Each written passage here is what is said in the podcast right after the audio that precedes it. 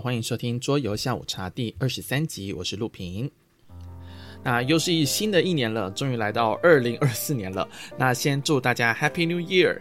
那我自己呢，就是从去年一月一号开始啊，就帮自己设定一个小小的计划，就是把玩过的桌游啊，简单的记录下来。那基本上就是名称啊、得分啊、第几名这样子。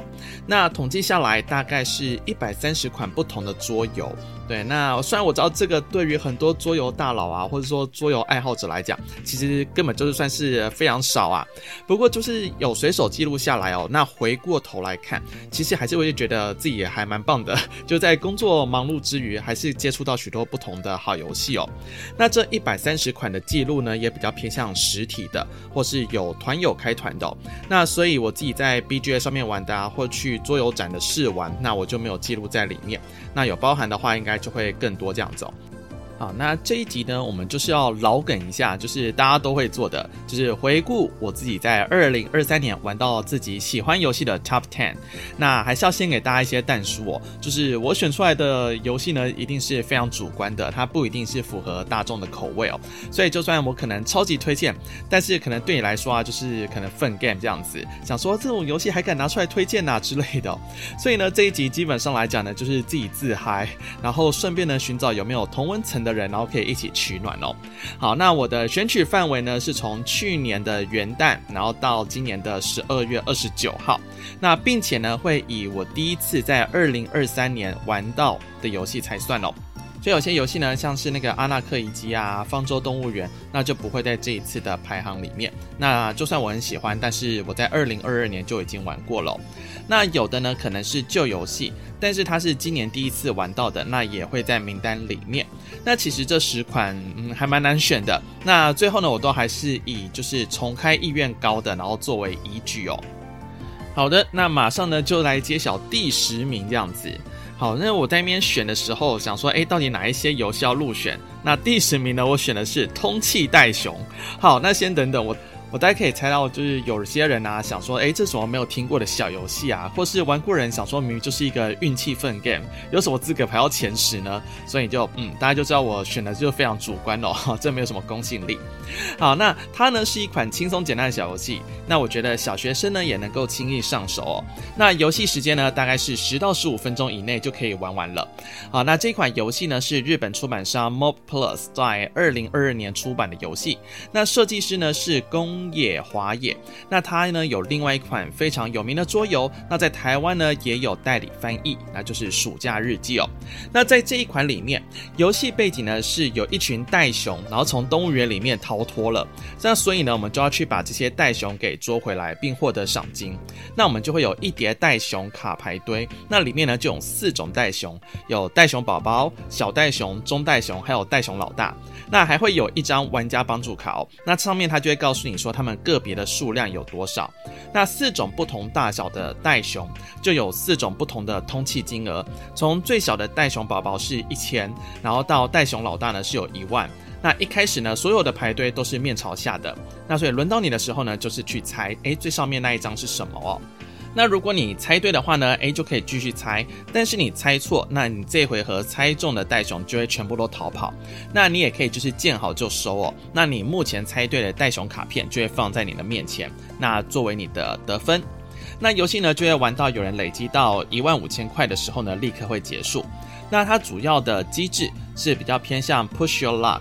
不过，因为不管是玩家累积的，或是逃走的袋熊，那都会摊开在桌上，然后按照种类摆放哦。再加上呢，玩家帮助卡会告诉你说总量有多少，所以越到后面越可以推算猜中的几率哦。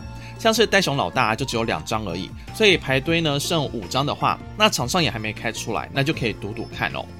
那游戏里面呢，还有一个特别的加分，就是袋熊宝宝呢，虽然它是最少钱的，但是累积三只就有五千块。那也可以呢，试着用袋熊宝宝累积分数哦。那这一款呢，它会在排行榜里面。那第一个呢，就是它的游戏，我觉得是很轻松明快的，然后不会拖泥带水。那重开度呢，我觉得也算是高的哦。不管是就是你课堂中啊要给学生玩，或是当做是那种空档的小游戏，都很有趣。再来呢是美术呢也很可爱。那这款游戏的绘师别府赛小姐，她也画过许多的桌游哦。那比较有名的就是 Aqua Garden 水族馆。那我自己呢是很喜欢他那种很可爱又疗愈的画风哦。特别是那个戴熊老大，他就是戴黑色的帽子，然后戴墨镜跟金项链，然后嘴巴还会叼着烟哦。我就会想到那个民音音乐这样子。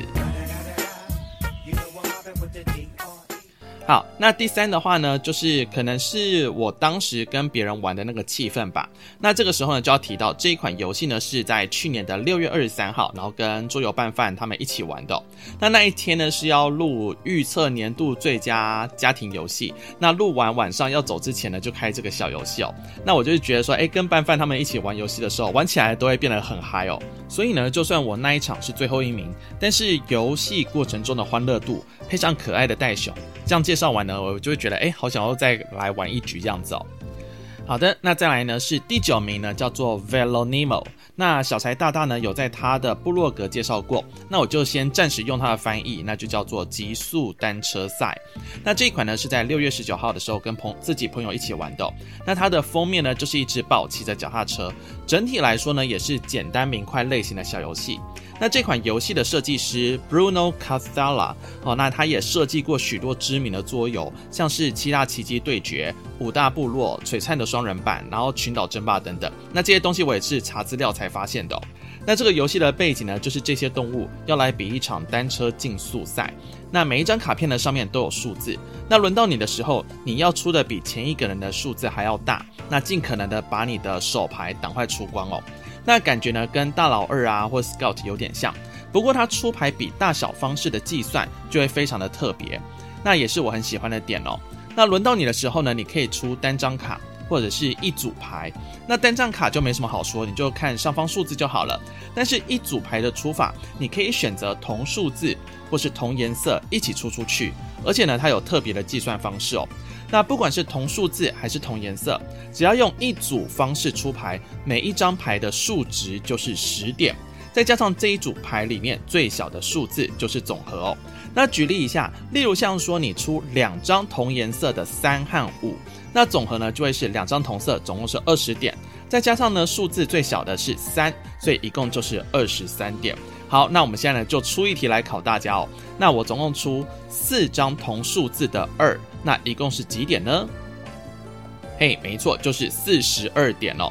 那游戏当中呢，除了七种一到七的颜色之外，还有六张黑卡，那分别就是二五、三十、三五、四十、四五、五十。那这种卡的话，它只能够单张的出哦，但是它可以在一些状况下扭转局势。那游戏呢会玩五轮，越到后面的轮次，你得到的分数就会越多。那五轮我们会加总，那最高分的话呢就是赢家喽。那我喜欢的部分呢，就是美术除了就是可爱啊、有趣之外，那其实也蛮用心的。一到七的数字分别是七种不同动物。那从数字最小的一是乌龟，到数字最大的七，然后是豹，那也符合我们平常时对于这些动物的速度印象哦。那这些动物骑的脚踏车跟他们的表情也都不一样，那我就觉得非常的有趣。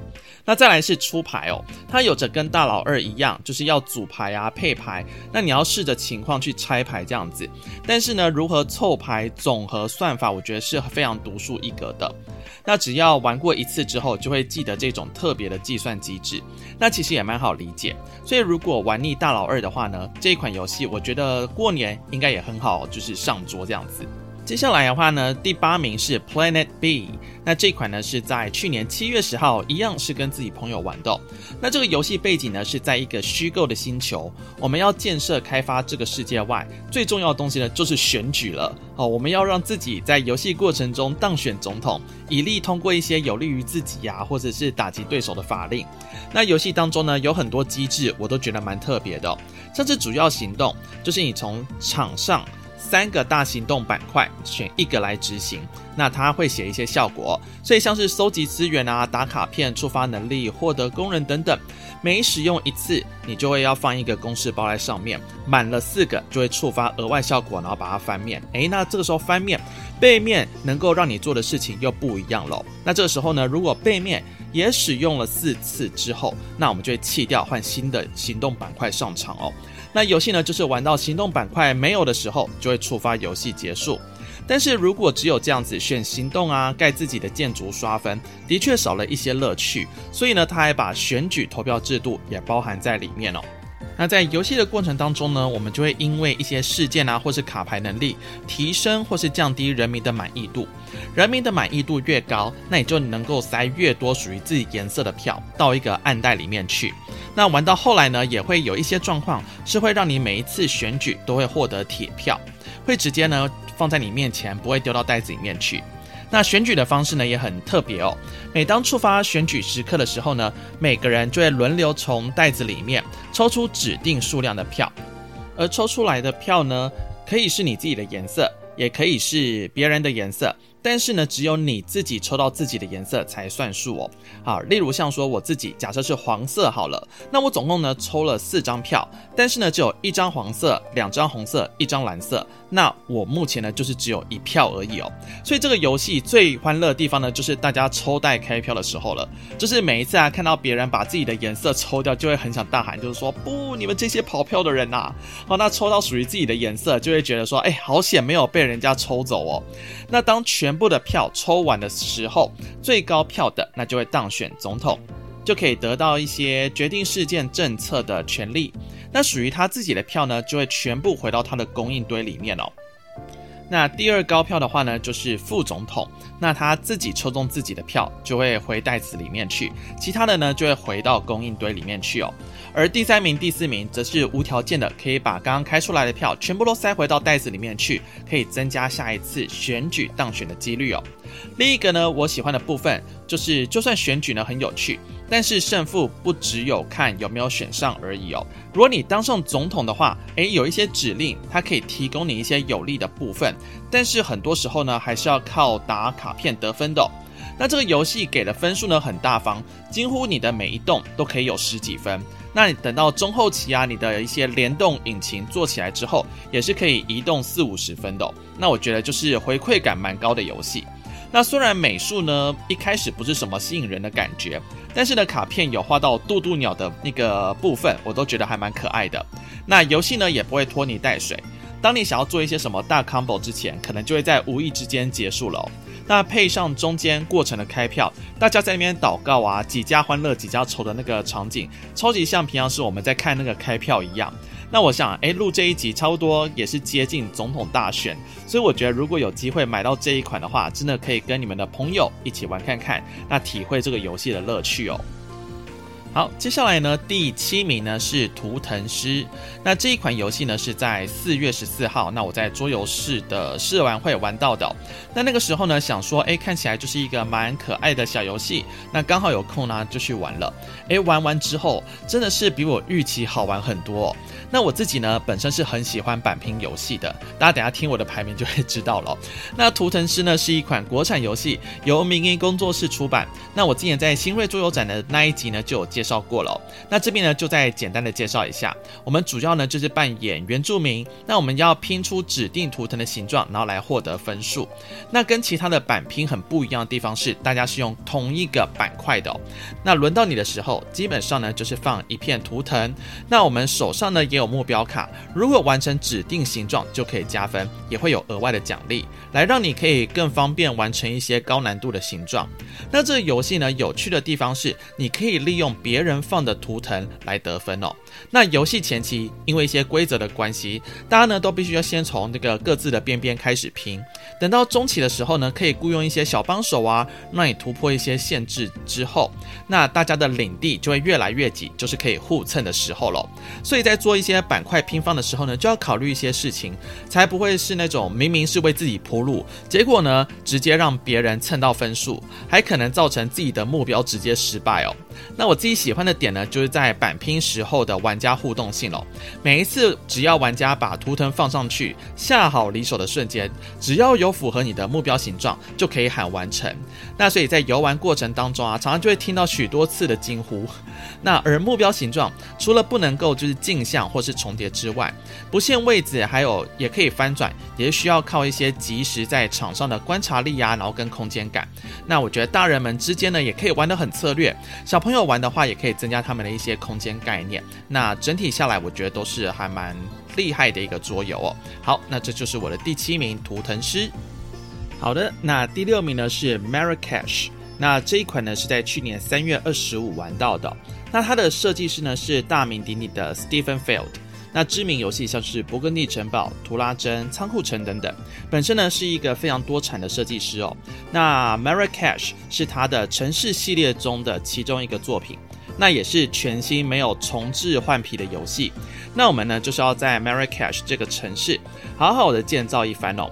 那 SF 的游戏其实常常会被人家说比较偏向机制这样子。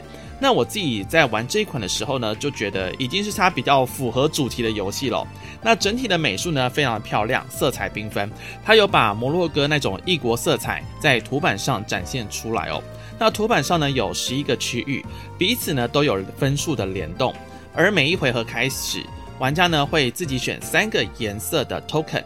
集合起来，把它丢到一个特制的塞塔。那这个塞塔内部呢，是有一些阻碍物的，那可能会让你的 token 留在里面哦。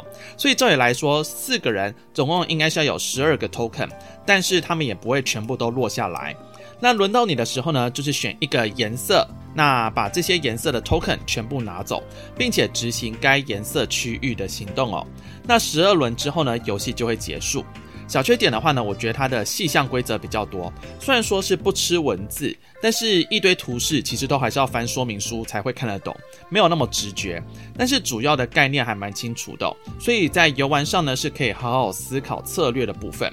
比较运气的是，可能最终计分片吧，这样子。像我自己那个时候开了一片，就是刚好可以蛮幸运的就可以完成，而且呢还可以加到很多分哦。那这一点就可以想看看怎么改进这样子。那这一款的话，我觉得就是有策略又有美术的游戏。那喜欢 SF 的，也可以从这款游戏里面看到它其他游戏的影子。那它会在排行榜上面，对我来说就是美术帮它加了非常多分哦。那另外的话呢，就是主题性跟它的其他游戏相比，比较能够在游玩过程当中理解。你现在想要做什么样的事情？那这一款游戏呢，我会比较推荐给玩过许多策略游戏的玩家来玩，因为它的版图上各个区域机制，如果你不是常常玩策略游戏的人来说，那你可能要搞懂某几区的得分方式，可能就会头昏眼花了。但是如果你本身呢是非常喜欢策略游戏，喜欢 combo 的联动感，那也是 SF 的粉丝的话，那我觉得这一款呢是一定要尝试看看的哦。好，接下来呢是第五名。那第五名呢，我给的是赛马大亨。那这一款游戏呢，也是在去年六月十九号玩到的。那跟我们前面介绍到的那个极速单车赛是在同一天玩的。那这一款游戏呢，当初我朋友拿出来的时候，我看到它封面想说，嗯呃，应该还好，因为里面的图板啊、卡片美术完全不是我的菜，甚至我都觉得有点简陋，整个风格很像是那种什么十年前的老游戏。那等到我朋友讲完规则，他拿出平板搭配 App 一起玩的时候，哇，真的是完全把游戏带到另外一个境界呀！玩完之后呢，我就马上到网络上面就下定一套这样子。那游戏背景的话呢，就是我们要去赛马，让自己赚钱。五回合之后，钱最多的人就会获胜。那这个游戏呢，真的强烈建议搭配 App 一起玩，因为它可以很及时的播报哦。玩家盯着萤幕，拿着手中的筹码，在一些关键时刻呢，丢下你的赌注，整个就非常的紧张刺激。而版图中的下注区基本上都只能够容纳一个筹码，所以玩家之间呢，也有先抢先赢的概念。除了赌哪一些是前三名之外，也有一些比较特别的条件可以下注，例如说，诶，七号码是是在第五名之后。或是十号码要比六号码快等等哦，那这些码的编号呢，就是两颗骰子相加所得出来的，所以它的编号是二和十二的码呢，它要前进的几率就会比七号码来得小。但很多时候呢，运气才是王道。像有些码呢，一开始开场跑得很快，但是中间呢，就会因为没有投到对应的数字，诶，它就停下来了。有一些呢，真的就像是我们在说的黑马，后期呢会突然爆冲哦。而如果呢，有三只马过了一条红线，那就不能够再下注了。偏偏很多时候局势突然翻盘，就可以听到各种喜悦啊、惊讶啊，或者是各种问候语啊这样子啊。那这款游戏呢，它也不是单纯的比五场啊，那看自己的运气好不好哦。它从第二轮开始就会给每个玩家一些特殊能力，有的可以让你多一个投注标记，有的是呢特定数字的马前进，你就可以直接拿钱，有的呢还可以把别人的投注标记给退回去，所以就让游戏多了很多的变化性。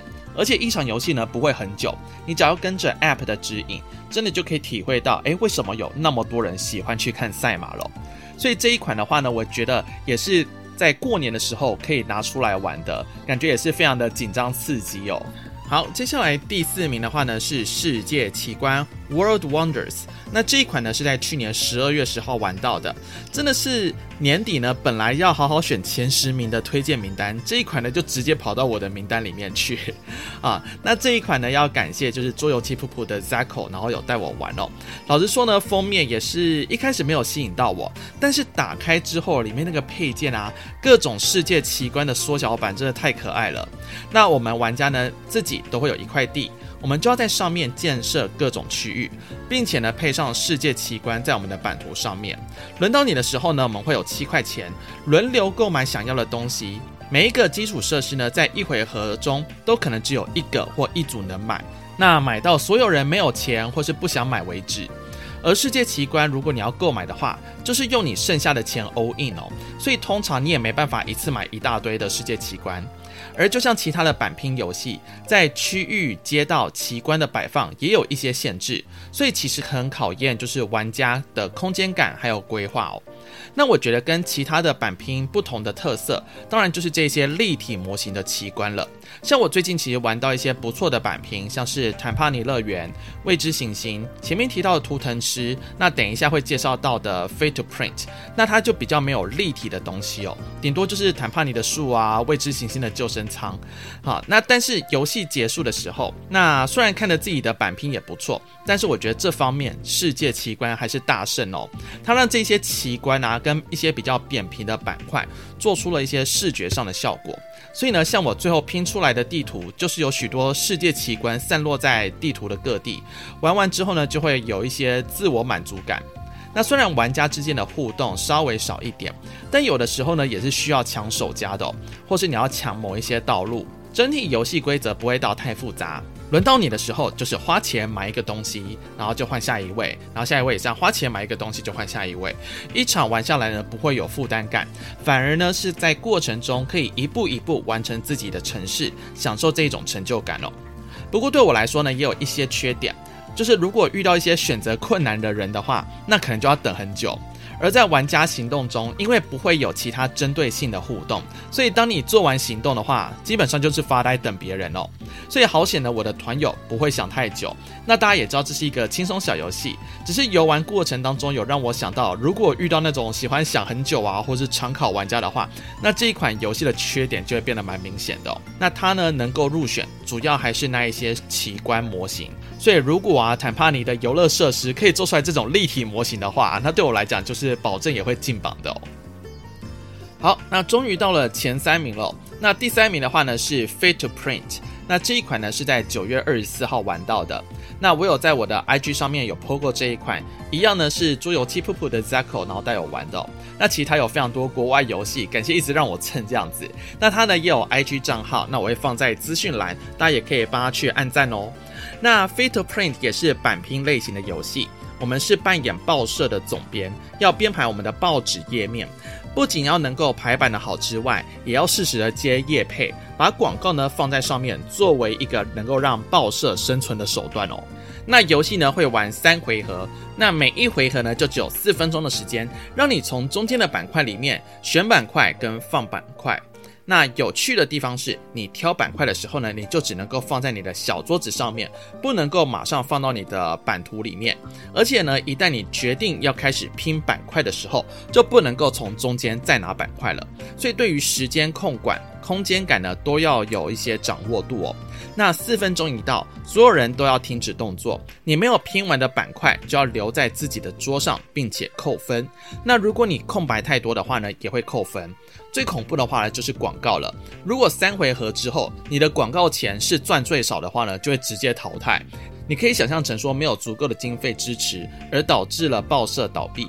那游戏玩起来的话呢，是非常紧凑，就真的很像是在报社工作，大家要忙碌的去找新闻啊，赶快排版，然后赶在最后一刻出版这样子。里面的一些版拼规则也都蛮好理解的，例如你平常在看报纸的时候，应该不会出现有那种一大堆空白的地方，也不会是那种图片塞满或是广告塞满。好，那游戏玩熟之后呢，也可以去添加一些角色能力，多一些规则变化。那我觉得这一款板拼有特色的一点，就是你要有估算能力。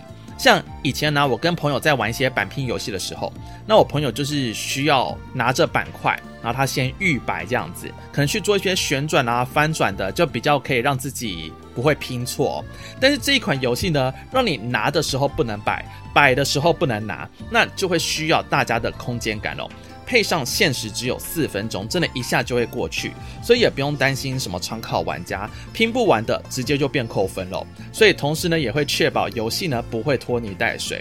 那唯一的小缺点就是游戏中广告钱是靠比较的，那最低的会先直接淘汰。那所以如果是跟小朋友玩的话，也许会村规一下啦，可能例如说把广告也当成是计分的一环之类的。那这一款可以入选，除了有我自己喜欢的板拼机制之外，那也是节奏明快的游戏。重点呢，就是大家在那四分钟的手忙脚乱，让我非常有体验感哦。而且就算输了，看着自己拼出来的成品也是很有成就感的哦。而且呢，也是很好能够再上诉一场。那我自己呢，会非常推荐，一定要玩看看的哦。好的，那接下来呢，就要来介绍第二名 Might Management。那这一款呢，是在年初一月八号玩到的。那这一款游戏，我在拌饭的那个桌游生涯介绍表介绍到，并且呢，把它排在最喜欢的。嗯，那为什么它不是第一名呢？只能说年底真的玩到一款大作啊，要不然它原本真的是第一名的哦。好，那这一款游戏呢，主要来讲就是分边对抗，类似猫捉老鼠的游戏。基本上呢，就是一个人扮演反方，洗脑民众，一边逃亡。那剩下四个人呢，就要去抓他。不过这个游戏呢，并不用凑满五个人，基本上两个人就可以玩了。不过我查资料哦，只知道说这个游戏是原本从美国的漫画改编而成的，所以两方之间到底谁是坏人，谁是好人，其实有点看不出来。所以呢，我还是用逃亡的那一方先称呼坏人，哦，那要抓他的先称呼好人这样子。那如果有说错的话呢，就请大家再指正我这样子。那游戏玩法呢，两边的目标不太一样哦。那我们就先从坏人的那边开始。如果你是玩坏人的话，你的目标呢有两个。第一个呢是成功招募到十二个邪教徒啊，那邪教徒也是我随便乱取的啊，哦，就是十二个或洗脑十二个人这样子。那或是撑过十六步都没有被抓到就可以获胜。那好人方呢，获胜条件只有一个，就是要抓到坏人哦。那游戏当中的地图有许多的地标，它会散落在六乘七的格子里面。好人方呢，需要靠询问有没有经过某个地标，或者在第几步走到某个地标，慢慢的去推理坏人的所在地。而坏人呢，看起来好像比较容易赢，但是它也是有限制的。例如说，轮到坏人的时候，都一定要移动一步，而且呢，曾经走过的格子是不可以再走一次的。所以在游戏开始前，你大概就要想几条备案逃跑路线，才不会被自己卡死。那坏人呢，除了一开始的五步，其他呢都是每两步之后，他就要公开他洗脑了几个人。那洗脑的地标卡，它就会藏在坏人的屏风之后，所以好人呢也可以靠这点来做推理，甚至猜中坏人拥有的地标卡是什么东西，让那个坏人无法再利用那一张牌去洗脑他的邪教徒这样子。而这个游戏呢，在基础游戏就已经是蛮完整的推理游戏了。那它呢，还有许多的模组强化双方的游戏性。例如说，坏人方诶有一个模组，它是可以额外增加墙壁，就让好人方诶想要抓他的时候呢，就得要绕路，或者是有假脚印，它可以混淆好人他经过的路径哦。那好人方呢，也会有一些特殊功能，像是海豚好朋友在询问坏人有没有经过某个地标的时候。原本坏人呢，他只要回答其中一个就可以了。但是呢，用海豚的超声波，就要把所有经过一模一样的地标把它标示出来，或者是一些那种特殊的红外线。当坏人呢有经过那一条线的时候，他就要说：“哎，我有经过这条线了。”那你就可以知道说：“哎，他现在可能所在地有哪一些。”所以玩到后面呢，就很像是超能力大战哦。那我自己好人跟坏人都有当过，那也都会有各自有趣的点。那比起我很久很久以前玩过了白教堂血案，我觉得相比之下，这个 Mind Management 它是更有记忆点的。而且游戏中呢，也有限制你能够做笔记的地方，就只有十几片的大脑 token 而已，你不能够拍照，也不能够写在额外的纸上面。所以对于好人方来说，其实非常仰赖记忆力跟做笔记的技巧。那我自己还蛮享受这种推理的乐趣哦。那推理类型的也是我还蛮喜欢的，像是以前玩过的《鬼影寻踪》啊，《不速之客》、《寻找行星 X》，那我觉得也都是不错的游戏。但是以变化度还有美术来说，我觉得 Mind Management 它是在一个很高水准的。所以如果你喜欢推理呀、啊、演绎法、删去法，那这一款游戏你就真的一定要玩看看哦。好的，那到底是什么游戏把 Mind Management 挤下来呢？那就是大创造时代了。那这款游戏呢，是在去年的十月二十九号玩到的。那我当时玩的是英文版。那感谢就是鹦鹉大大有揪团这样子。那这一款游戏对于有玩过《神秘大地》的人来说，真的是必玩的游戏哦，因为它其实就是《神秘大地》的加强版。那我也有在就是 IG 上面 po 过，基本上呢，它遗传了绝大部分神秘大地的概念和机制，并且把地形、种族、要塞能力全部打散，变成是可以自己重组的。那我把它排在第一名，老实说，不一定代表说这款游戏呢就适合所有的人。那我自己就是在情怀上面加了非常多分哦，光是如果。只玩过盖亚计划的人来说，要跳到这一款游戏，其实就有蛮多需要适应的地方了。更别提说，如果从来都没有玩过人来讲，其实要进到这一款的游戏门槛是相当高的。那跟神秘大地相比，那大创造时代更是 focus 在机制。那我们这边还是先简单介绍这个游戏哦。那基本上呢，我们就是扮演某个角色，那在这一片大陆上面，将土地改造成我们喜欢的类型，并且建立城市，研究科学，来让自己获得高分。那每次轮到你的时候呢，就从众多的行动选一个来做，做完就换下一个人。那你可以把土地产成你所需要的类型，盖房子、升级房子、研究各个学科等等。玩六个回合之后，最高分的获得胜利。那这款游戏大部分我听到的都是好评比较多，那包括我自己呢也是还蛮喜欢的。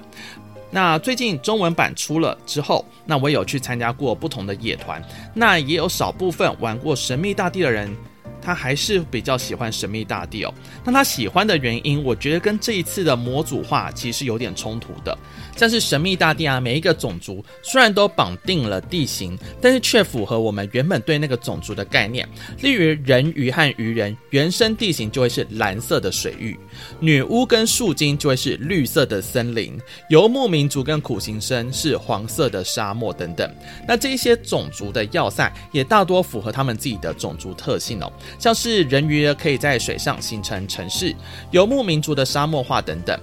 那在这一次大创造时代中，虽然他们也有类似的要塞能力，但是种族、地形、要塞能力，他们搭配在一起是比较没有主题连贯的。毕竟这就很像是自助餐自由配一样。例如说呢，你选了一个种族是发明家，但是呢，它可以搭配任何的地形、任何的要塞能力，似乎就少了一点主题性。所以呢，也是我一开始有提到，就是这款游戏比较着重在打造自己的得分机制。那对我来说，我是比较偏向喜欢这样子的改动那一方哦。那因为之前全部绑定在地图也是固定的状况之下，其实有一些种族就是某一种打法会比较强，甚至游戏开始前，光是地形有没有卡到，在竞标种族的时候就要想半天了，就有点像是你在玩之前要先玩另外一个竞标游戏，那我就会觉得不太喜欢这样子哦。那因为对我来讲，这个就不是游戏的主体了，但是它又会牵扯到这个游戏的平衡性，那就会觉得还蛮累的。那这一次模组化，就算你是用进阶规则选，那至少我觉得是在思考如何把这些零件打造成一台可用的机器。那本身它还是在游戏当中的。那除了模组化，大创造时代呢，还多了一种资源，就是书本。那书本呢，可以帮你换到创意片，创意片可以让你多出行动或者是加分。那书还有另外一个东西，就是它会有自己的专属行动，它就不会被魔力行动给卡死。那我觉得也是不错的改动哦。那虽然呢，我在录音的当下是排在第一名啦，但是也有可能目前都是在蜜月期，对，享受这一种可以互相搭配的乐趣啊，可能性等等的。也许几个月呢之后就会觉得啊，其实幻术啊，那可能就会下修名次或分数这样子。但目前呢，玩了几场，就是还蛮喜欢的，所以推荐给有玩过神秘啊、盖亚的人，或者是扛得住重策的玩家这样子。那如果你是平常玩轻测或是派对的玩家，那也许可以从他的姐妹做《神秘小弟》啊，我记得那个什么鹅宝是翻《大地新秘境》。那这一款呢，就简化了许多资源跟行动，它保留一些比较重要的机制，像是产地升级，还有魔力吸取这个概念。那如果是从这边入门的话，应该会比较慢慢喜欢这个系列。对，虽然我觉得神秘小弟也是有他自己的一些问题所在，但是我觉得至少对于想要踏进这个系统的人来说，应该是比较友善一点的了吧。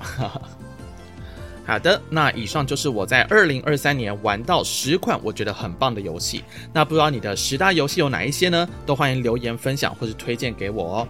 那像我自己的话，就是喜欢类型就是推理跟板平，所以如果你觉得诶有喜欢的推理跟板平或是不错的，都欢迎就是留言跟我讲。好，那也欢迎大家推荐给我一些新游戏哦。好，那这一集就到这边，我们就下次再见喽，拜拜。